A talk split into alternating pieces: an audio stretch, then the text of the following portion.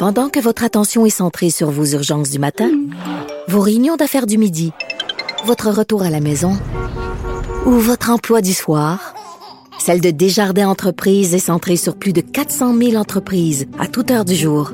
Grâce à notre connaissance des secteurs d'activité et à notre accompagnement spécialisé, nous aidons les entrepreneurs à relever chaque défi pour qu'ils puissent rester centrés sur ce qui compte, le développement de leur entreprise. Les effrontés.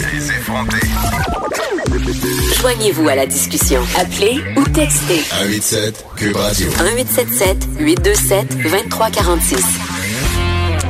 On parle d'un sujet qui fait systématiquement l'objet de débats passionnés lorsqu'il est lancé comme ça dans l'espace public. Si je vous dis racisme systémique, vous êtes probablement en train de rouler des yeux. C'est pourtant un sujet dont on est tanné de parler, mais sur lequel on n'arrive pas à s'entendre. Et si on en parle aujourd'hui à l'émission, c'est parce qu'un un ouvrage fort intéressant vient de paraître aux éditions Somme Toute. Ça s'appelle 11 bref, bref essais contre le racisme pour une lutte systémique. C'est sous la direction d'Amel Zaza, présidente de la Fondation Parole de Femmes, et de Christian Nadeau, professeur en philosophie à l'Université de Montréal. Pour en parler, on reçoit justement Amel Zaza et aussi Fabrice Ville, dont la plume a été mise à contribution dans cet ouvrage. Et là, on a quand même Geneviève Peterson qui est avec nous, notre chère effrontée, mais... Mais j'ai laissé de me taire parce que, en fait, je voulais vous laisser la parole. J'avais trop peur de poser des questions racistes. ça va, puis je trouvais que Vanessa était la, mieux placée pour euh, diriger euh, cette discussion, mais peut-être que je vais ajouter mon petit... Donc, pas peur de poser tes questions, ça va nous faire plaisir. Mais j'ai un ami noir, c'est Vanessa. Oui! Donc aujourd'hui, c'est Geneviève, la minorité visible dans cette salle. pour une fois. Donc cet ouvrage, merci d'être avec nous tous les deux d'abord pour commencer. Euh, on va lancer la question d'entrée de jeu que tout le monde se pose. C'est quoi le racisme systémique? Ah mon Dieu.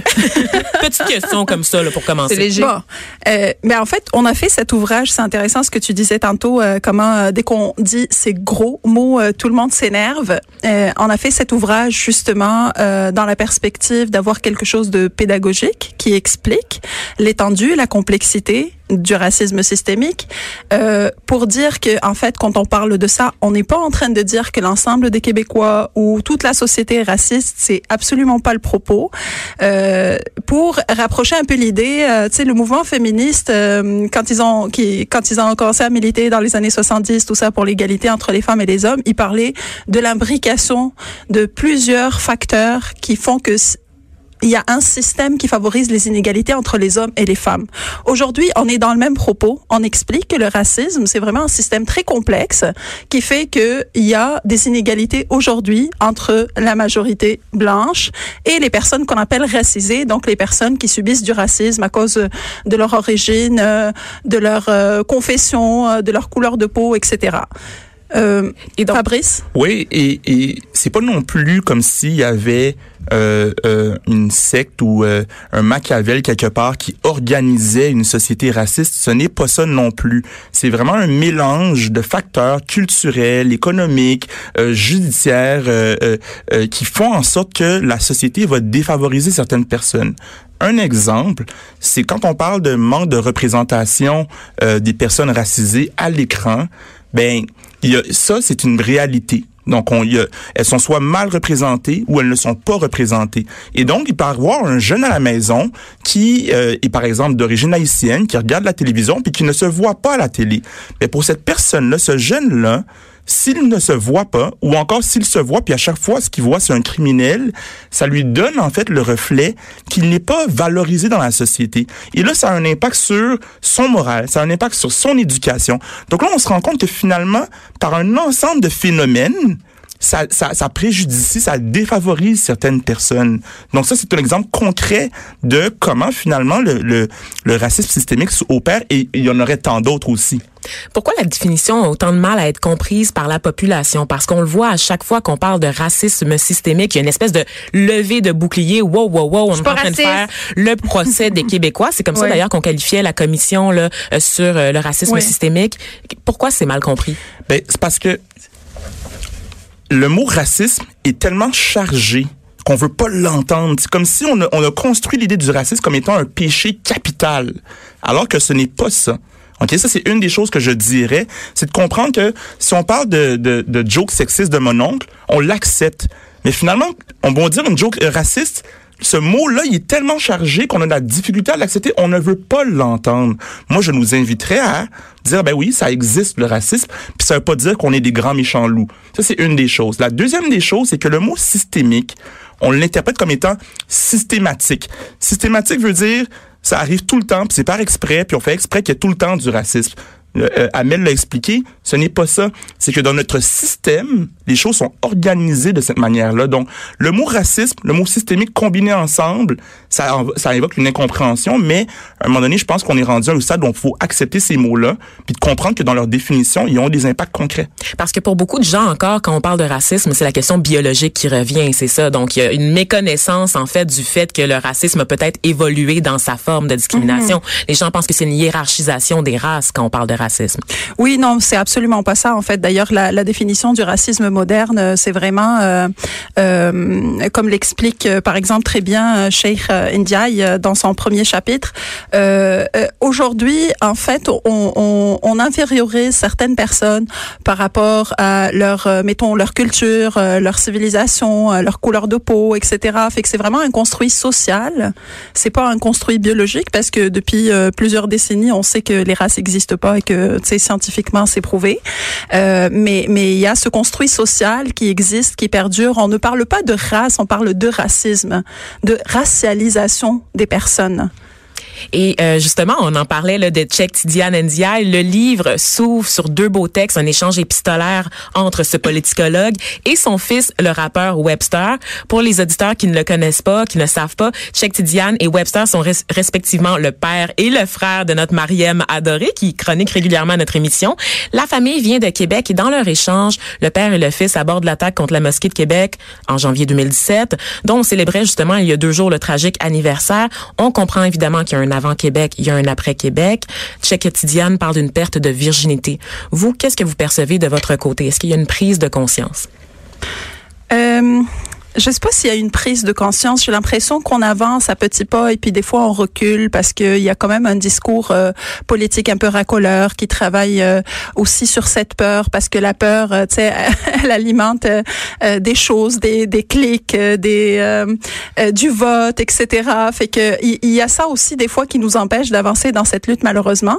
dans le chapitre de, de Sheikh, il y, a quelque chose de vraiment intéressant parce que lui qui est arrivé depuis les années 70, qui a vécu euh, ce Québec, euh, dans, dans, dans sa lutte souverainiste, etc. Il disait euh, qu'à l'époque, il y avait une solidarité extraordinaire entre les militants pour la souveraineté et puis tous les mouvements, les, les, mouvements autochtones. Le, projet souverainiste à l'époque était profondément décolonial. Puis les gens s'inspiraient de France Fanon, ils citaient, euh, ils s'inspiraient des mouvements de libération en Afrique, etc. Fait qu'il y avait quand même une, une belle solidarité et puis une, une belle compréhension de ces enjeux là Je pense qu'on l'a perdu parce que le, le, le, projet de la souveraineté a évolué, notamment avec les partis euh, politiques, etc. Et puis c'est devenu beaucoup ancré dans l'identitaire. Et puis je pense que c'est c'est ça aussi qu'on qu'on doit on doit prendre acte de ça aujourd'hui. Je pense qu'on a perdu beaucoup de monde avec la charte des valeurs. Là. Ouais. Fabrice. Oui, il y a eu cet, cet élément-là. En fait, il y a un ensemble de facteurs qui font en sorte que la conversation au sujet du racisme systémique a lieu. Euh, il, y a, il y a plusieurs personnes depuis des décennies, en fait, au Québec aussi, qui en parlent. Franz Voltaire, c'en est un qui, qui a signé la préface. Euh, mais il faut pas quand même ignorer que euh, il y a plusieurs vagues d'immigration qui, euh, elles, vivaient le racisme, mais qui n'en parlaient pas autant. Mes parents, là, mon père a failli ne pas avoir d'emploi dans une société d'État en raison de sa couleur de sa peau et en raison de son accent. Et c'est sa mère, ma mère qui s'est battue avec lui pour qu'il ait son emploi. Mais ça, ils sont pas sortis publiquement pour en parler. mais j'aurais tendance à dire que maintenant, tu as la job à la société d'État à cause de ta peau. Oui, la discrimination C'est ça que les gens le racisme oui, mais, mais, ce, que je, ce que je rajouterais par contre, parce que là où je m'en allais, c'est de dire une génération comme la mienne qui, qui, qui, qui en fait a plus de voix et il y a plus de gens qui ont une voix. On est rendu au stade de dire, on parle au nom de nos parents qui vivaient puis qui nous disaient que c'est deux fois plus dur de faire leur place dans la société. Donc, la conversation, elle a lieu. C'est une bonne nouvelle et l'ouvrage, il existe pour cette raison-là parce qu'il y a plusieurs personnes qui ont pris parole dans les médias qui ont malheureusement été démonisées parce qu'on pense que c'est vraiment des grands méchants loups. Là, vous avez un livre avec plusieurs personnes De différents qui milieux. expliquent de différents milieux, qui expliquent leur démarche, qui expliquent d'où ça vient la commission sur le racisme systémique, donc on a, qu'on a voulu avoir. Euh, euh, euh, les, les enjeux de l'islamophobie, on en parle également. Donc c'est des gens qui sont les citoyens, les citoyennes, qui ont pris parole et pour expliquer. Et en lisant le livre, ce serait difficile de voir que vraiment là une confrontation, une tentative de dire que le Québec est, co- est- est- est méchant. Ce n'est pas ça la conversation qu'on veut avoir. Donc, c'est pas moralisateur comme ouvrage du tout. Là. On n'est pas en train de nous Non, dire qu'on est raciste vraiment- puis qu'on doit arrêter de penser comme on pense, euh, qu'on doit euh, occulter aussi nos origines. C'est pas ça, ce livre-là. Là. Ben, c'est euh, en fait c'est même euh, dans dans dans le titre parce qu'on dit euh, 11 brèves essais contre le racisme pour une lutte systémique et puis dans tous les chapitres on met en, en, en avant en valeur des initiatives positives, des luttes euh, individuelles et collectives tous les jours pour contrer le racisme systémique. Donc c'est c'est comme une ode à l'espoir aussi ce livre pour pour dire que c'est pas quelque chose d'invincible là où qu'on qu'on qu'on est incapable de contrer. On est capable de le faire, mais il faut qu'on ait cette discussion en rappelant que le Québec est une société accueillante.